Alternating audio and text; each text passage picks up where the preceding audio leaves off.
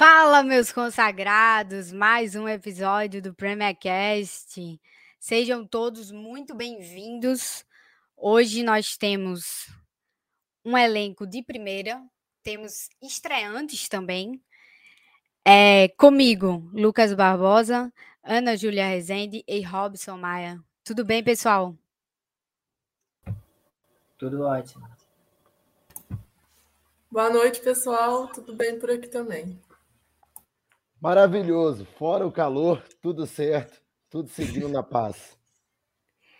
É isso. Hoje a gente tem muito o que falar. Vamos falar de Champions, vamos falar de três rodadas da Premier League. E vamos começar com Champions, né? Que foi o, o que mais movimentou o futebol europeu nesses últimos, é, nessas últimas semanas. E passando só uma lista rapidinha para vocês. Manchester City está no grupo A, é, em terceiro colocado com três pontos, uma derrota e uma vitória em dois jogos. Liverpool no grupo B, é, em primeiro com seis pontos, duas vitórias. Manchester United no grupo F, em terceiro, com três pontos, uma vitória e uma derrota. E o Chelsea no grupo H, em segundo, com três pontos, uma vitória e uma derrota. O último jogo de cada um desses que eu tô, de cada um dos quatro né, que a gente tá aqui, que a gente vai falar essa noite. O City é, perdeu para o PSG, o Liverpool ganhou de 5 a 1 do Porto, o United venceu o Vila Real e o Chelsea perdeu para Juventus. Primeira coisa, Liverpool tem os melhores números dos quatro, entre os quatro da, da representantes ingleses né, na Champions League. De fato, o Liverpool é o melhor inglês na, na, na Champions League? Eu acho que historicamente, né, o Liverpool é o time que tem mais experiência, né, em ganhar, em jogar a Champions League e até ganhar. Foi o antes do Chelsea, né, foi o ele o Liverpool que havia ganhado a competição, né, na 18-19. Então, o Liverpool está começando muito bem, é muito importante até para a temporada vai ser uma temporada longa, começar com duas vitórias logo na Champions League é importantíssimo. E aparentemente, sim, parece que o Liverpool é o que está se dando melhor aí na competição. É, e o Liverpool está num grupo muito difícil, né? Então, começar ganhando duas vezes seguidas já é muito bom para o time, porque dá confiança, porque para as próximas rodadas da Premier League também é, tá pau a pau ali nas primeiras colocações, né? Então é bom começar ganhando para ter mais confiança para essa sequência que vai ser difícil. E principalmente o confronto contra o Milan, né? Que é um confronto histórico entre os dois. O, Chelsea, o Liverpool jogou muito bem. E foi importantíssima a vitória. E com certeza, eu acho que o Liverpool, apesar do Chelsea ter jogado bem também, o Liverpool entre os ingleses é o melhor até aqui. E dá confiança. É, vou responder direto a pergunta da Clara. O Liverpool é o melhor inglês é, na Champions League? Não. Se a gente for analisar em termos de futebol, eu acho que o City ainda tem um futebol coletivamente melhor. Apesar da derrota para a equipe do PSG, que não é nenhum absurdo, né? Se a gente analisar o elenco do PSG, o City desempenhou, fez um bom jogo lá no Parque dos Príncipes, fez uma boa primeira rodada goleando a equipe do Leipzig então eu vejo o time do City ainda coletivamente melhor do que do Liverpool. Claro, o Klopp conseguiu voltar a apresentar um futebol consistente, uma equipe que está lembrando aquele Liverpool mágico que encantou. Hoje, novamente, né, daqui a pouco a gente fala melhor, mas fez uma excelente partida diante do próprio City, mas eu ainda vejo elencos à frente da equipe do Liverpool. Acho que o Chelsea também, apesar da derrota para a Juventus, é um time coletivamente com ideias mais consolidadas. O Liverpool tem um trabalho a longo prazo, mas que está sofrendo alterações, até por peças que estão se modificando. Né? O Firmino sendo adaptado a outras funções. Também temos a diferença agora com o Thiago se, se lesionando, o Jones Cures tendo que fazer a função ali no meio. Então, Cures Jones, né? Perdão. Então, são diferenças que o Liverpool ainda está assimilando com essa, com essa nova formatação da equipe. Então, eu acho que foi força do grupo pegar um Mila, que não é um adversário tão forte, dentro de casa, apesar de tradicionalmente um adversário complicado, favoreceu uma arrancada positiva. O Porto, apesar de que também tem um bom início de português, não é um grande adversário, então o Liverpool também se beneficiou um pouco é, do início da competição dos adversários, na minha opinião. É, eu acho que eu concordo um pouco com, com o que Robson falou. Eu acho que é, é muito difícil, até quando a gente leva para a Premier League, apontar favoritos né, para o título, apontar favoritos é, para estar na frente ou que esteja com o futebol melhor. E é difícil quando a gente leva isso para a Champions League, é, no âmbito que a gente está falando de quatro representantes, porque são os quatro que todo mundo mais aposta no futebol inglês, né, hoje em dia. Então, nessa temporada. Então é muito difícil, de fato, você ver de, é, desses quatro um que vai se sobressair. Mas aí eu já queria emendar essa pergunta: se vocês veem um desses quatro um pouco mais à frente, é, em termos de favoritismo mesmo na Champions, é, um pouco mais à frente coletivamente, taticamente, ou de elenco, de, de investimento, não sei, nesse, nesse, nessa junção. Vocês veem um desses quatro à frente ou vocês veem uma disputa bem equilibrada? Eu não vejo apenas um na frente, né? Eu vejo dois, o Manchester City e o Chelsea, né? O atual campeão o atual vice-campeão, né? Dois finalistas. Eu acho que eles estão assim um pouco na frente, né? Concordando até com o que o Robson disse. Mas é uma competição de mata-mata, é muito difícil a gente prever qualquer coisa. A gente espera que eles passem, né? Pela fase de grupo sem problemas mas já nas oitavas de final é, é uma outra competição, né, como a gente diz. Mas sim, Manchester City e Chelsea, eu acho que eles estão à frente, são os dois ingleses à frente é, na Champions League. Eu acho muito difícil pontuar quem está na frente, porque é, são os quatro né, favoritos na Premier League. E, e quando a gente olha para a Champions, apesar de o United não ter é, jogado o que pode até aqui, mas eu acho que, é, apesar dos jogos, o United tem muito a crescer também. E o Chelsea, ele, o Tuchel ainda está procurando a melhor, uh, o melhor time até agora, né? Porque são muitas opções, são muitos jogadores ali na frente. Então, eu concordo em partes com o Lucas que ele falou que o City e o Chelsea estão na frente. Eu acho que justamente pelo elenco, mas o Liverpool, por ter um trabalho ao longo prazo e o Klopp conhecer muito bem o seu elenco, isso é um ponto muito positivo também. E como o Robson falou, acho que até agora foi o que, tirando o Chelsea, né, mas que teve dois jogos muito bons e que não foram tão difíceis assim para o time. Mas eu ainda acho que o Chelsea está um pouco à frente, mas não muito, por seu elenco mas não tá tão à frente do City assim, porque é o City do Guardiola, né? Enfim, mas eu acho que o Chelsea está um pouquinho à frente, sim. Eu acho que é uma discussão boa, né? A gente abrir o ponto de quem é o grande inglês favorito. Até porque a Champions, o ano passado, foi uma surpresa em forma de competição. Ninguém dava nada pelo Chelsea, o Chelsea foi lá e beliscou a taça mais uma vez. Acho que é importante a gente pontuar também, a gente fala pouco do United, mas tem um rapaz com a camisa 7 lá, que é um devorador de Champions, né? Então fica complicado também falar que o United está correndo por fora. Mas a gente sendo sensato, analisando o elenco, investimento feito, comportamento tático, encaixe que a equipe tem, capacidade de reagir dentro de uma partida, é muito difícil não falar que Chelsea e City estão um pouquinho à frente. Acho que o United ainda tem os problemas com o Solskjaer para encontrar essa equipe, vejo o Solskjaer como treinador atrás dos demais, é uma opinião pessoal que eu tenho mesmo, mas enfim, também vejo é, a equipe do, do, Liverpool enfrentando alguns problemas que as últimas temporadas é, não permitiam, como por exemplo lesões, o Arnold está fora da equipe, faz a equipe perder muito pelo lado direito, o Milner não consegue dar a mesma, a mesma solução, a mesma ferramenta no ataque, enfim, é um time que perde muito também com a saída do Thiago. Eu acho que City e Chelsea têm mais elenco, tem mais time, tem mais repertório para o que a Champions, principalmente esse ano com o PSG vindo forte e outras equipes também podendo surpreender, vão exigir. É, eu acho que eu concordo assim com que um pouco com que cada um falou, né? Eu acho que eu vejo o City e o Chelsea realmente um pouquinho à frente, principalmente quando a gente leva é, para a questão de experiência, né? Eles foram os dois finalistas da última edição, então eles estão com aquele gás, né? Com aquela sensação de eu quero viver isso de novo e eu posso viver isso de novo.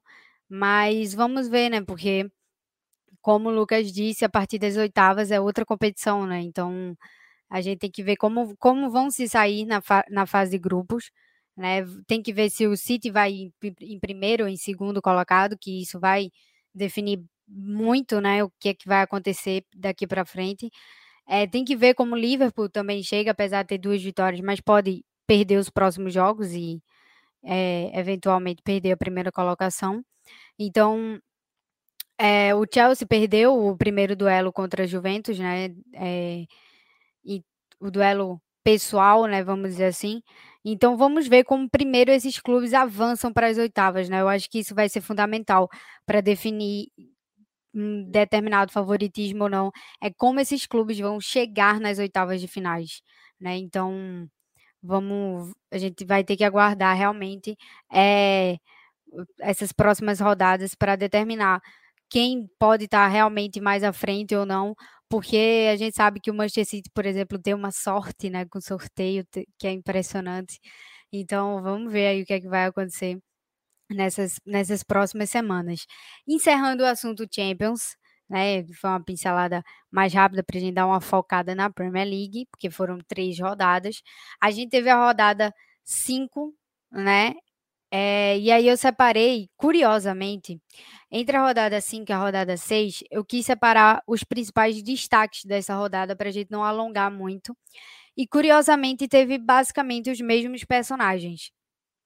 Chelsea, Tottenham, Manchester United e Aston Villa. É, na rodada 5, o Chelsea ganhou de 3 a 0 para o Tottenham. É, teve o segundo jogo de Cristiano na Premier League, né? Que o clube virou, é, virou e ganhou do West Ham 2 a 1 E teve o Aston Villa ganhando de 3 a 0 do Everton. Vocês concordam que esses três foram os três principais destaques dessa quinta rodada? E para vocês, qual foi o que mais chamou a atenção? Eu acho que o Tottenham, né, que vinha de três vitórias seguidas, e, e acabou emendando né, três derrotas consecutivas, eu acho que é o que é um destaque negativo, né? A gente não esperava que tivesse uma queda tão grande, né? Claro que vinha ganhando, mas não vinha jogando bem, mas acabar perdendo para o Chelsea, do jeito que foi em casa, foi uma coisa muito muito feia, né? E, e engraçado que nesse jogo o, o Tuchel ele só fez uma mudança no intervalo, né? Ele colocou o Kanté e parece que o jogo todo mudou.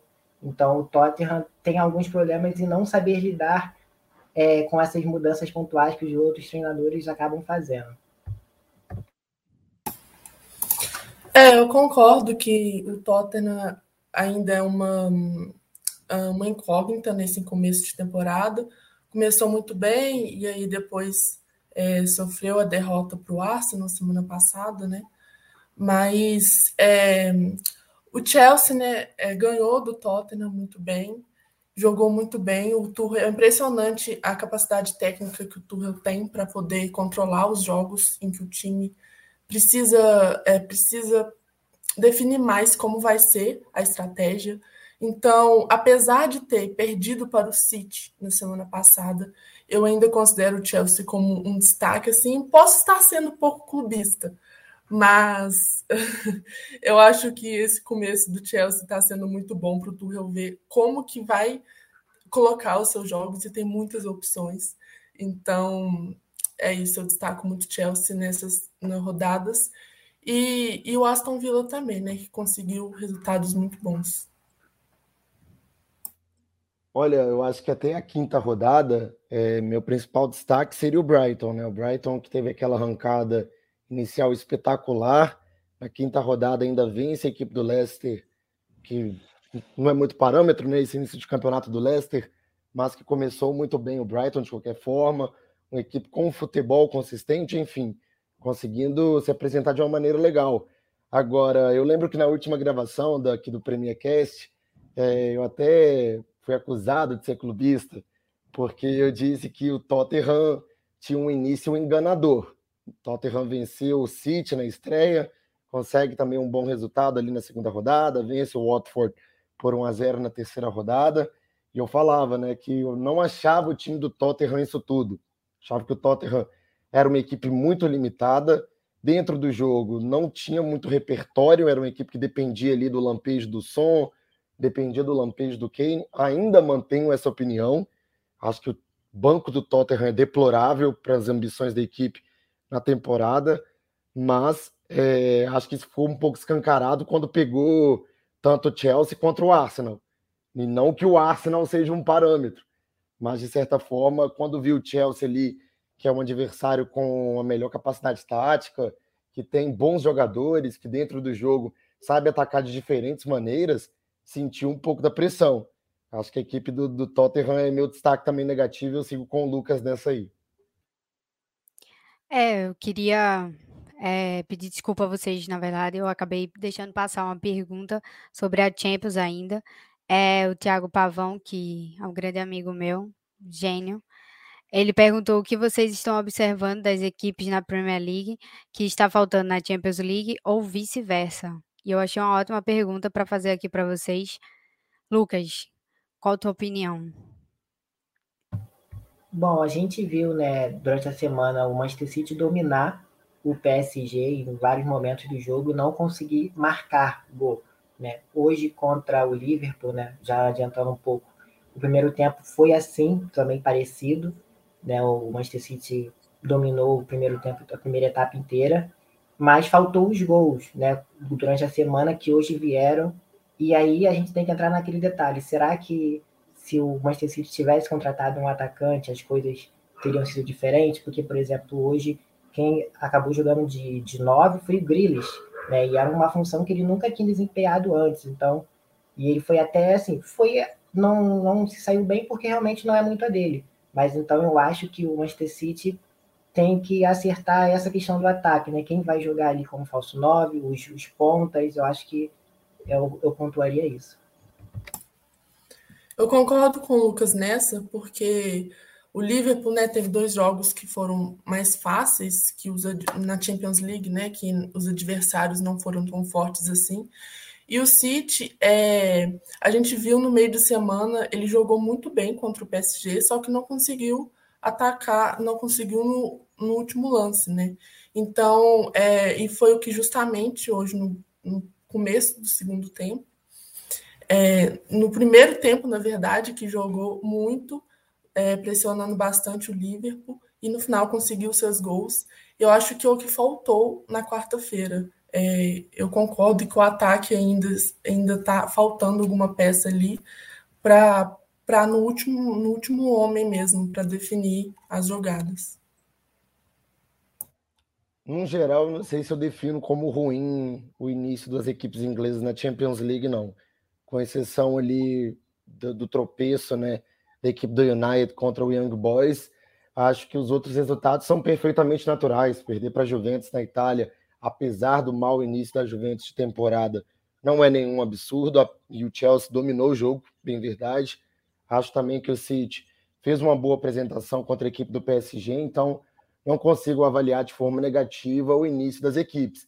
Só que eu concordo com os colegas que os ataques têm pecado muito, né? com exceção ali do Liverpool, que conseguiu marcar uma certa quantidade de gols, são muitas chances desperdiçadas. A gente olha para o City, foram várias, várias oportunidades perdidas contra o PSG. Mesma coisa vale para o United no jogo contra o Villarreal e dependeu do Cristiano de novo.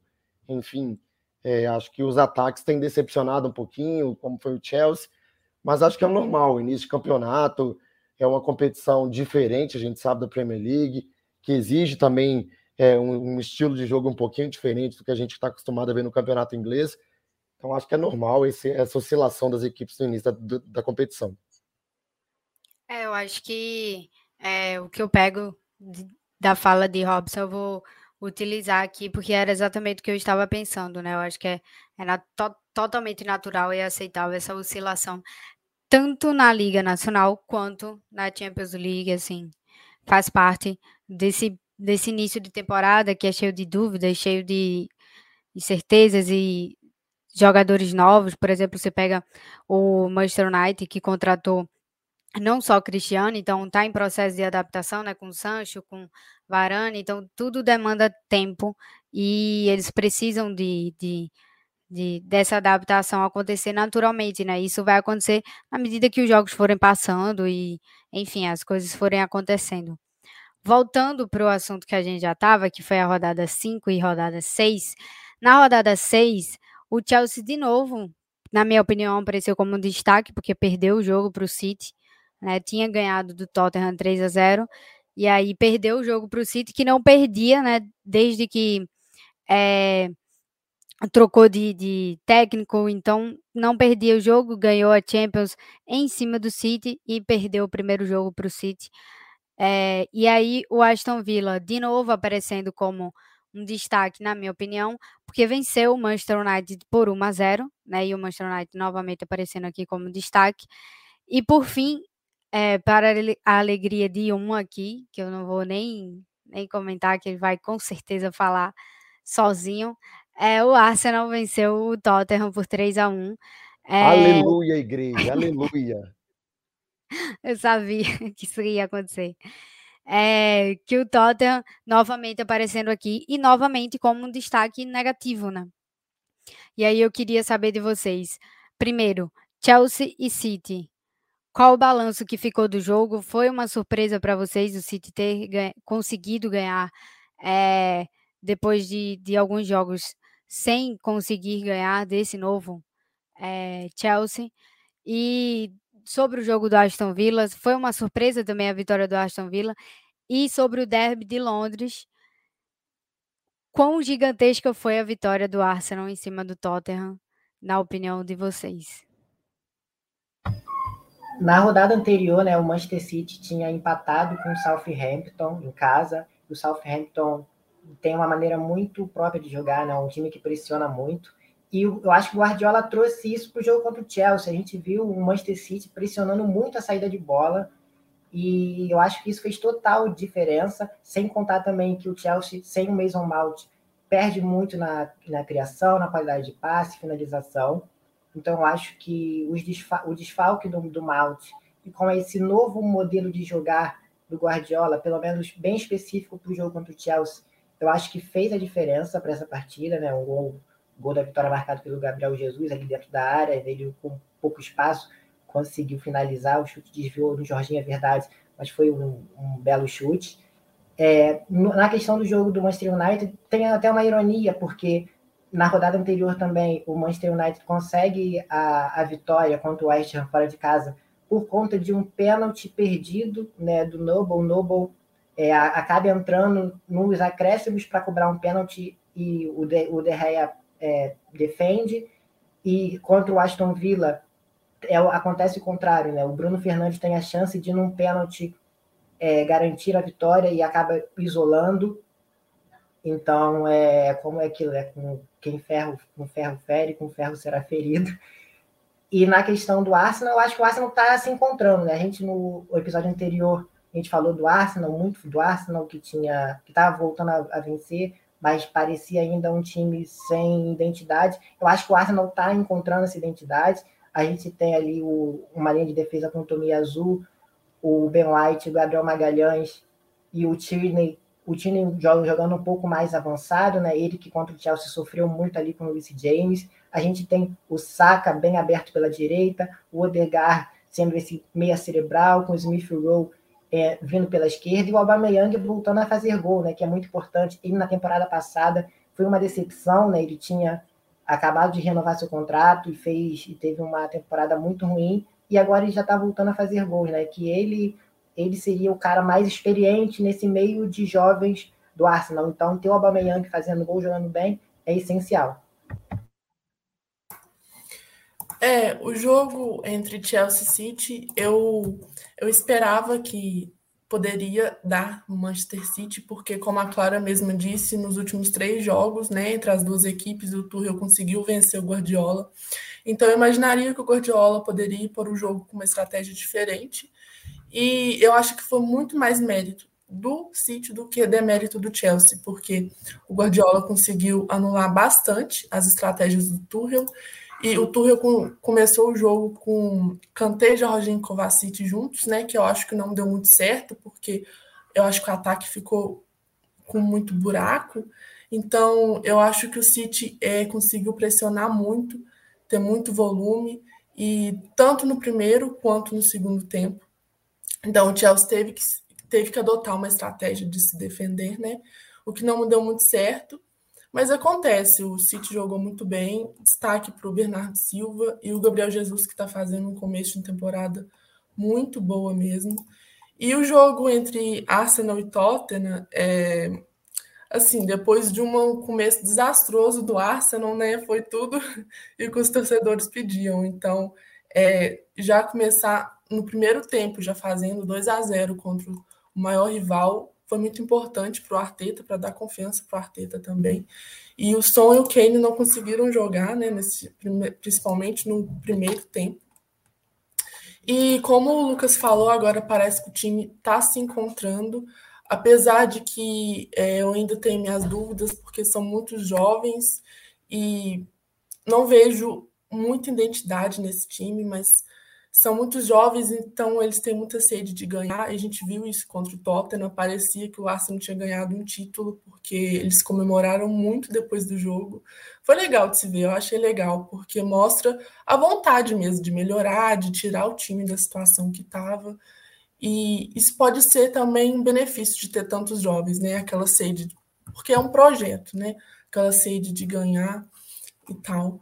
E, é, e o Manchester United, como o Lucas falou, o feitiço virou contra o feiticeiro, né? Não conseguiu marcar o, o pênalti e mais um tropeço de Solskjaer, né? Então vamos ver, já tropeçou de novo, mas vamos ver como vai ser as próximas rodadas, principalmente pelo time que um time tão bom que ele não está fazendo, está conseguindo fazer jogar tanto.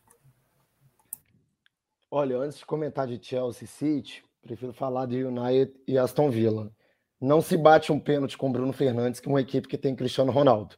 Para mim, a discussão já começa por ali. É, acho que ah, um tem mais tempo de casa, o outro está retornando, enfim. Cristiano Ronaldo, para mim, é o maior batedor de pênaltis da história. Então, se você tem ele no time, é ele que bate o pênalti, não importa quem mais esteja.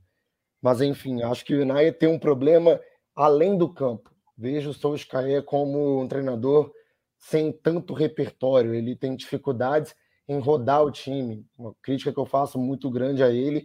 Essas mudanças constantes no time do United são muito são muito é, muito grandes de um jogo para o outro. O United é um time na quarta-feira e é um time muito diferente no final de semana. Não que é um problema você modificar a equipe, né? O calendário te exige ter é, essas modificações. Só que eu acho que é muito abrupta a maneira como o Solskjaer muda o elenco. Ainda mais com jogadores em adaptação à Premier League, como é o caso do Santos, apesar de ser inglês, está retornando ao futebol inglês, então ainda está sentindo um pouquinho com a intensidade, precisa de um ritmo. O Van de Beek também ainda não teve uma sequência desde que chegou, uma sequência para se afirmar naquele meio de campo. Enfim, acho que o time tem alguns problemas além das quatro linhas. Acho que o Solskjaer poderia rodar melhor esse elenco do United Prova disso foi o tropeço em casa contra a equipe do Everton recentemente. Agora, Chelsea City, mais uma vez, né? Assim como foi hoje, o City conseguindo ter aquele volume na segunda bola. É um time que perdia a bola, mas que mordia no alto para conseguir manter a posse. time que produziu muito dentro do jogo. Acho que o Chelsea optou mais por um jogo burocrático, como destacou a Ana, colocando três volantes ali que talvez é, deixou um pouquinho a ligação com o ataque a desejar, o Jorginho um pouco sobrecarregado nessa ligação, nessa distribuição do jogo. Então acho que o Chelsea sentiu um pouquinho aí dessa opção que o Tuchel fez durante a partida. Mas também não foi um jogo ruim do Chelsea. Acho que o Chelsea produziu bem, o time conseguiu atacar bem o City, é, agredir bem o adversário. É um time que, que, como a gente disse aqui no início, né, quando falávamos de Champions League, ainda está encontrando aqueles 11 ideais é, com, essa, com esse leque de opções que agora o Tuchel tem em 2021, 2022. Então é normal essa oscilação. É um time que vem com muita expectativa e é o líder do campeonato. Então, ainda assim, não é nada demais também perder para o City. São dois adversários postulantes ao título. Agora, falando de Arsenal e Tottenham, que é o mais legal, né? É, vou bater na mesma tecla. Não acho que o Tottenham seja parâmetro para o Arsenal. não estou falando que o Arsenal é um time melhor do que o Tottenham, porque eu acho que os dois ainda estão naquele mesmo patamar de serem equipes em ascensão, serem equipes emergentes. Eu só não vejo o Tottenham como uma equipe para a gente afirmar que o Arsenal já tem uma identidade, já tem um futebol é, capaz de brigar por G4, brigar por vagas em competições europeias. Acho que o, Tottenham, o Arsenal pegou o Tottenham fragilizado, vinha numa decrescente, e o Arsenal precisando dar uma resposta para o torcedor. Fez 45 minutos excelentes, excelentes mesmo, principalmente no que se diz respeito ao Saka, ao Smith Rowe, também o Partey, ao próprio Odegaard, o Aubameyang voltando a definir bem. Então, o Arsenal muito consistente nos primeiros 45 minutos, é, conseguindo agredir bem a zaga do Tottenham, um time que tinha variações, chega pela, pela direita com o Tomiyasu chegando na linha de fundo, o que não é tão característico dele, ou o Tierney também chegando pelo lado esquerdo, enfim, um Arsenal que poucas vezes a gente viu tamanho repertório dentro de um jogo. Agora, não acho realmente que o Tottenham seja um adversário para a gente cravar que a equipe do Arsenal é, é, postulante novamente a vagas europeias. Se eu posso deixar um destaque positivo, é o Gabriel Magalhães. O Arsenal consegue ter uma consistência, uma segurança defensiva quando o brasileiro está em campo. É um time que sofre menos, agora tem problemas no meio de campo e no ataque, e a gente viu isso contra o Brighton no último final de semana.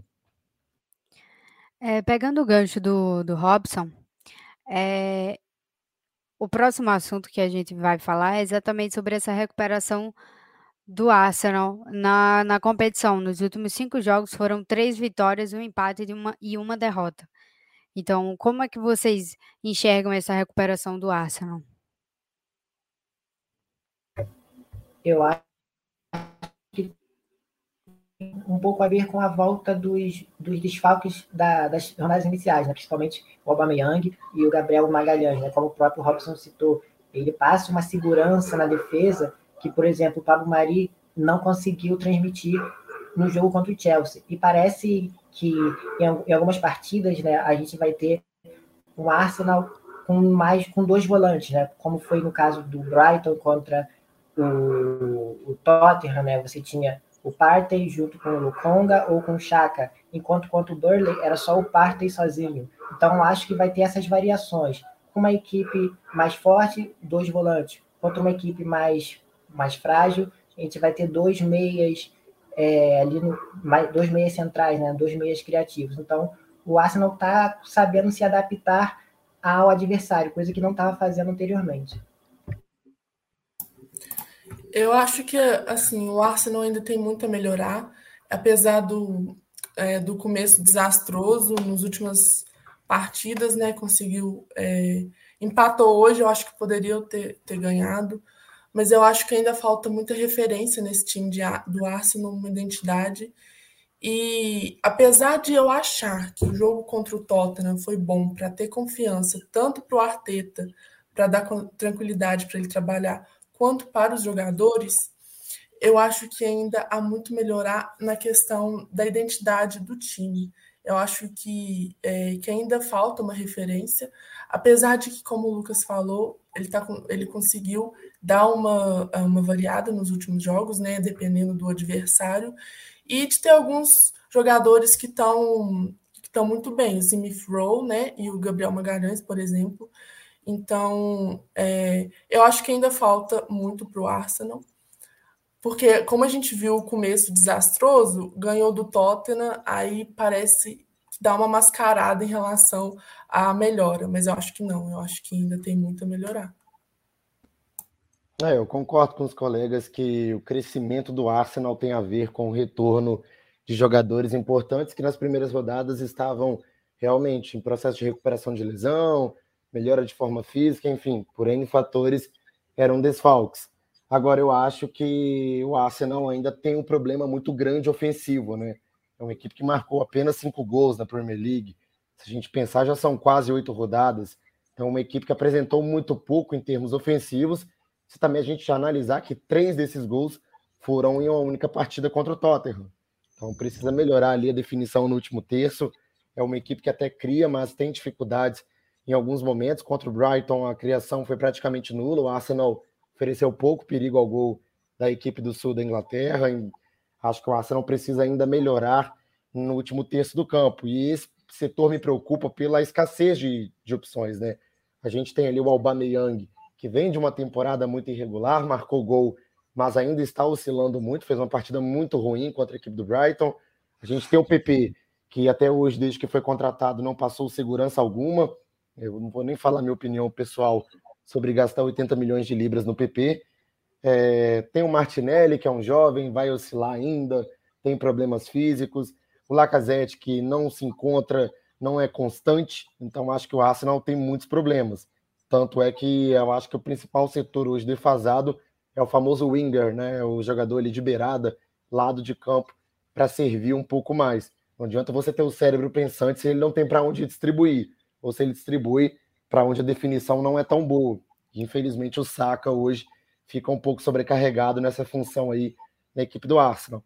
Acho que o Arsenal venceu também adversários frágeis, venceu o Norwich, é um adversário frágil, se a gente parar para analisar. O Burley também é uma equipe muito fraca tecnicamente.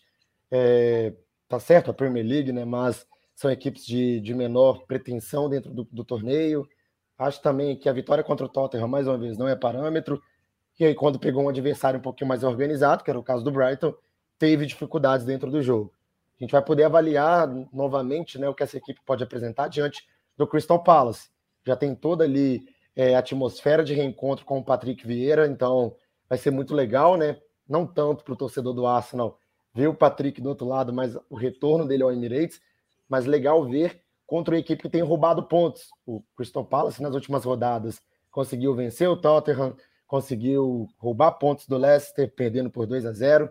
Então talvez seja um adversário aí que vá desafiar mais o Arsenal dentro da competição. É, agora a gente vai para um assunto, né, entrando aí na rodada 7, que foi a rodada que acabou de acontecer, é, e tivemos muitos destaques nessa rodada. E o que eu queria começar já falando é um, uma polêmica é, que é o técnico do Manchester United, né? é, já vem aí de algumas partidas é, a torcida insatisfeita e já pedindo, mesmo o time ganhando ou empatando, é, rolam comentários né, por parte da torcida pedindo a demissão do técnico. E aí é, eu queria já começar com uma pergunta de, é, do Pablo Rodrigo, que está nos assistindo, que ele pergunta o que é que o técnico do Manchester poderia fazer de diferente nesse momento? E aí eu jogo essa bomba para vocês. E Lucas, o que é que você acha que Solskjaer poderia fazer de diferente no Manchester United hoje? Eu acho que o Solskjaer, o poderia arriscar mais. Eu não quero fazer nenhum tipo de comparação, mas a gente vê, por exemplo, o Manchester City jogando com Rodri, De Bruyne e Bernardo Silva no meio-campo. São jogadores altamente ofensivos. E nessa última rodada, o meio-campo do Manchester United teve o Fred, o McTominay e o Bruno Fernandes contra o Everton. Assim, tudo bem, o Everton é um time muito perigoso no contra-ataque, mas em alguns momentos não tem necessidade de ser tão é, eu não diria nem retrancado, mas de, tão, de ser tão conservador assim num, num, num espaço do campo que vai fazer, vai criar todas as jogadas. E assim, quem tem Cristiano Ronaldo precisa ter uma, a bola chegando com muita qualidade lá na frente. Então eu acho que o Solskjaer precisa acertar esse meio-campo, né, para conseguir controlar melhor as partidas, né? É um time que cria muito, é verdade, mas precisa fazer gols, porque não adianta só ficar criando, criando e a bola não entrar, por exemplo, né, contra o Everton. O gol só saiu no final do primeiro tempo, num, num chute que desviou. Então, o time criou condições para mais, mas a bola precisa entrar. É, eu concordo totalmente com o Lucas. O Solskjaer tem muitos jogadores de muita qualidade ali na frente e não sabe aproveitar eles da forma devida. É, o United vende muitos tropeços e eu acho que muito disso se explica pela forma com que é, ele coloca o time dentro de campo. Como o Lucas acabou de falar, é, o, o, as, os, a bola não chega para o Cristiano Ronaldo direito, então não adianta ter um jogador tão bom quanto ele, sendo que as jogadas são mal feitas. Então, é, o time é de muita, tem muita qualidade, os jogadores são muito bons, só que o técnico não sabe aproveitar. Eu acho ele muito inferior em relação aos outros dos outros times favoritos. Então, esse é um problema que o United tem, porque é, o a base de tudo é o técnico, né? Então, se, se o técnico não consegue fazer os seus jogadores jogarem da forma como eles devem jogar e da forma que eles têm qualidade para jogar, não adianta. Então, o problema é aquela parte do campo entre o meio e o ataque, que o ataque não consegue. É, não, o, o técnico não consegue tirar as boas jogadas dos seus principais jogadores. Então, é isso, não adianta ter tanto jogador bom se o técnico não sabe aproveitar da forma que deveria. É, respondendo a pergunta do colega, do Pablo aí, perguntando o que, que o Solskjaer pode fazer de diferente, né? Eu acho que tem repertório. Acho que é um treinador que é muito fixado no 4-2-3-1, ou até mesmo no 4-3-3, e às vezes tem situações de jogo que, que precisa ter uma variação tática um pouquinho maior. Acho que o sistema de três zagueiros, eventualmente, pode ser um bom encaixe com o Varane, Lindelof e até o Maguire, liberando um pouquinho mais ali o Shaw, permitindo ali o Cristiano não ter que recompor tanto quando jogar eventualmente pela beirada, ou até mesmo é, não precisar tanto da proteção ali do McTominay e aí poder sim usar dois volantes um pouquinho mais é, soltos na linha de meio de campo, enfim. Eu acho que o Solskjaer poderia arriscar um pouco mais essas variações táticas. É, eu acho que é um treinador que tem seus problemas de variação dentro do elenco também no rodízio, né? Por exemplo, na última partida ele modificou bastante a equipe para enfrentar para enfrentar o Everton e aí a gente viu Marcial que marcou o gol, mas que durante o jogo fez uma partida bem mais ou menos, não conseguiu impor tanto o ritmo da equipe. É, não gostei também da situação do Cavani, achei um pouco abaixo, o Cavani participando muito pouco do jogo sem a bola não gerando espaço ali para os jogadores que vêm do meio. Então, acho que ele tem problema nesse rodízio do elenco. Acho que o United tem um, tem um carro muito luxuoso, é uma Ferrari, infelizmente comandada pelo nosso clássico aí, podemos dizer, o Saints. Então, ou pelo Pérez, né? Sebastian Pérez aí, para quem gosta de Fórmula 1, tá, tá infelizmente comandando a Ferrari aí. Nada contra o Pérez, hein, gente? Mas eu sou time Verstappen, pelo amor de Deus. Mas, enfim, é, eu acho que, infelizmente, o United está sofrendo um pouco disso. E só para a gente dosar um pouquinho do tamanho do desafio do United, até pegando carona no que postou um colega aqui no Twitter, o Lucas Filos, os próximos seis jogos do United são contra Leicester fora de casa, um adversário que não vem tão bem, mas que tradicionalmente é muito forte lá no King Power Stadium. Tem a Atalanta em casa pela Champions League, um jogo que promete muita intensidade, muita emoção o Liverpool também no Trafford, um adversário aí complicadíssimo historicamente, sai para enfrentar o Tottenham, que melhorou aparentemente, consegue vencer, mas que assim ainda é um confronto de Big Six complicado. Faz de novo o jogo contra a Atalanta de volta da Champions fora de casa da Itália e quando retorna para a Inglaterra tem o clássico contra o Manchester City. Então, seis próximos jogos são duríssimos para a equipe do United. E eu acho que são é, e que esses seis próximos jogos que vão ditar se o Solskjaer continua ou não no comando do clube. É, eu acho que é, o time. É, você definiu tudo, Robson. É uma Ferrari, mas o piloto, enfim, é complicado. É um assunto muito complicado. É, mudando um pouquinho de assunto, mas seguindo ainda nessa rodada, a gente teve hoje o grande confronto né, entre Liverpool e City. E nas últimas, um recorte básico aqui, simples, nas últimas quatro temporadas foram 22 jogos entre as equipes, né, entre Klopp e Guardiola, e foram oito vitórias para cada um. Então, o que falar desse equilíbrio entre Liverpool e Manchester City é, e o que se tornou esse clássico nesses, nessas últimas temporadas, Lucas? No, no, no, meio dos anos 2000, né, a gente tinha uma rivalidade entre Liverpool e Chelsea, muito por conta de Benítez e Mourinho, e eu acho que a partir da chegada do Guardiola, a Inglaterra.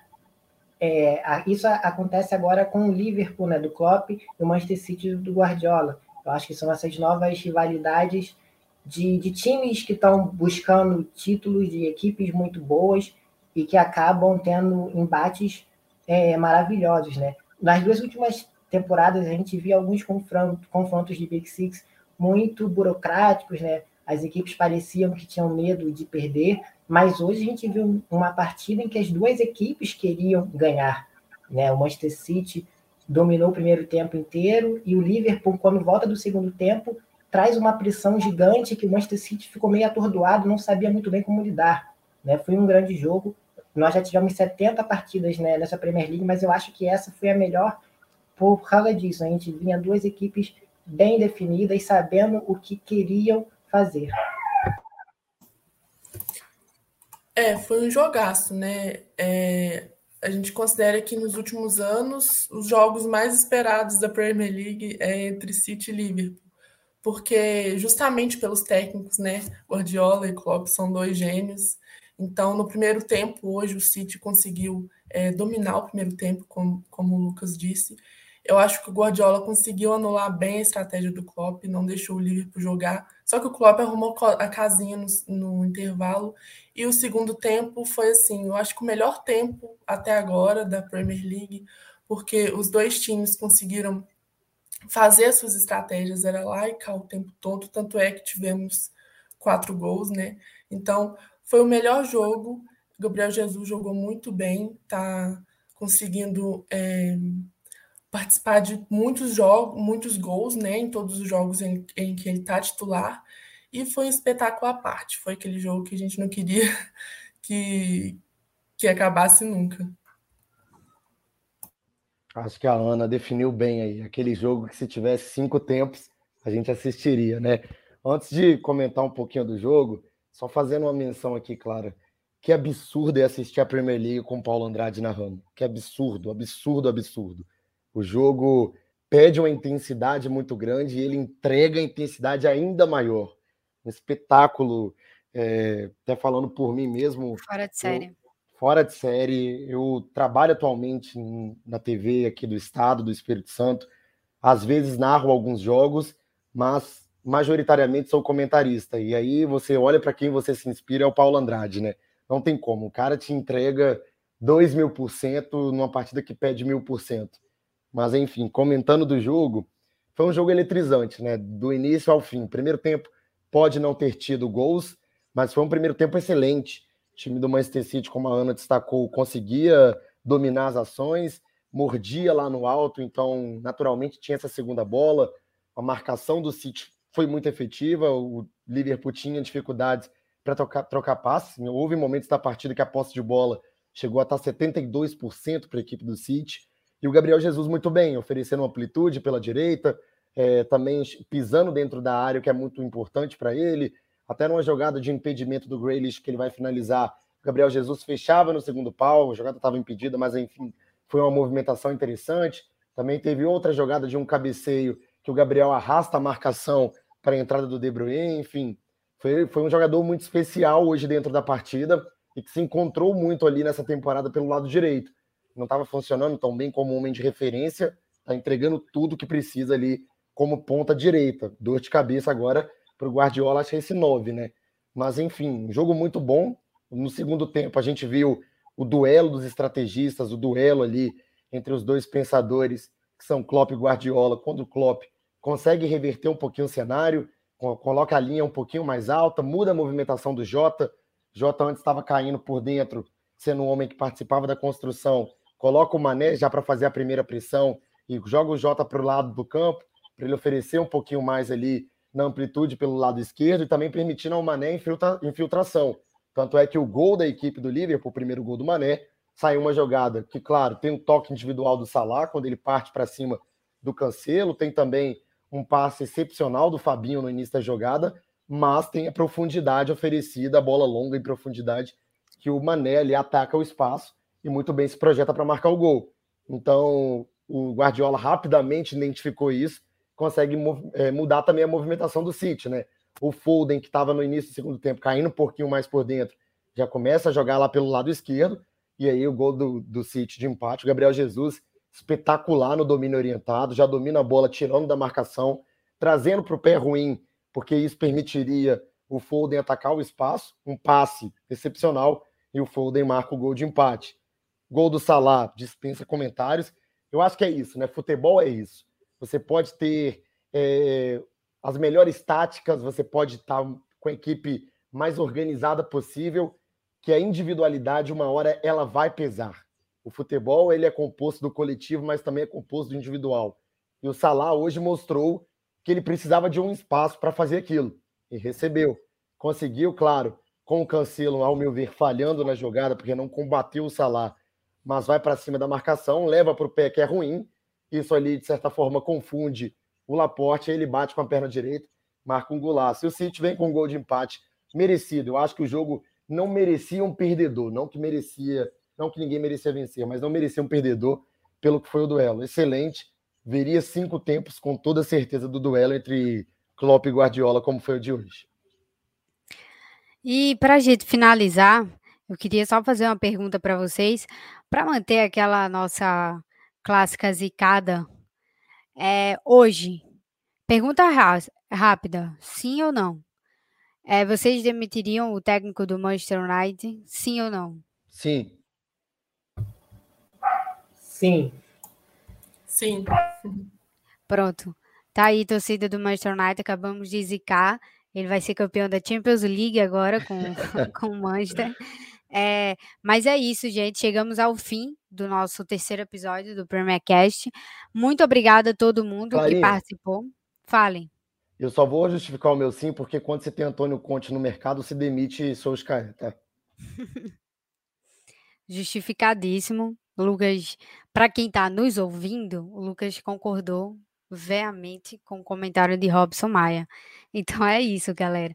É, muito obrigada aos três e a todos vocês que estão nos assistindo e nos acompanhando. É, foi um terceiro episódio cheio de, de polêmicas, mas também muito conteúdo e muita informação do jeito que vocês gostam e querem, tá bom? Então, obrigada a todo mundo e é isso. É nós.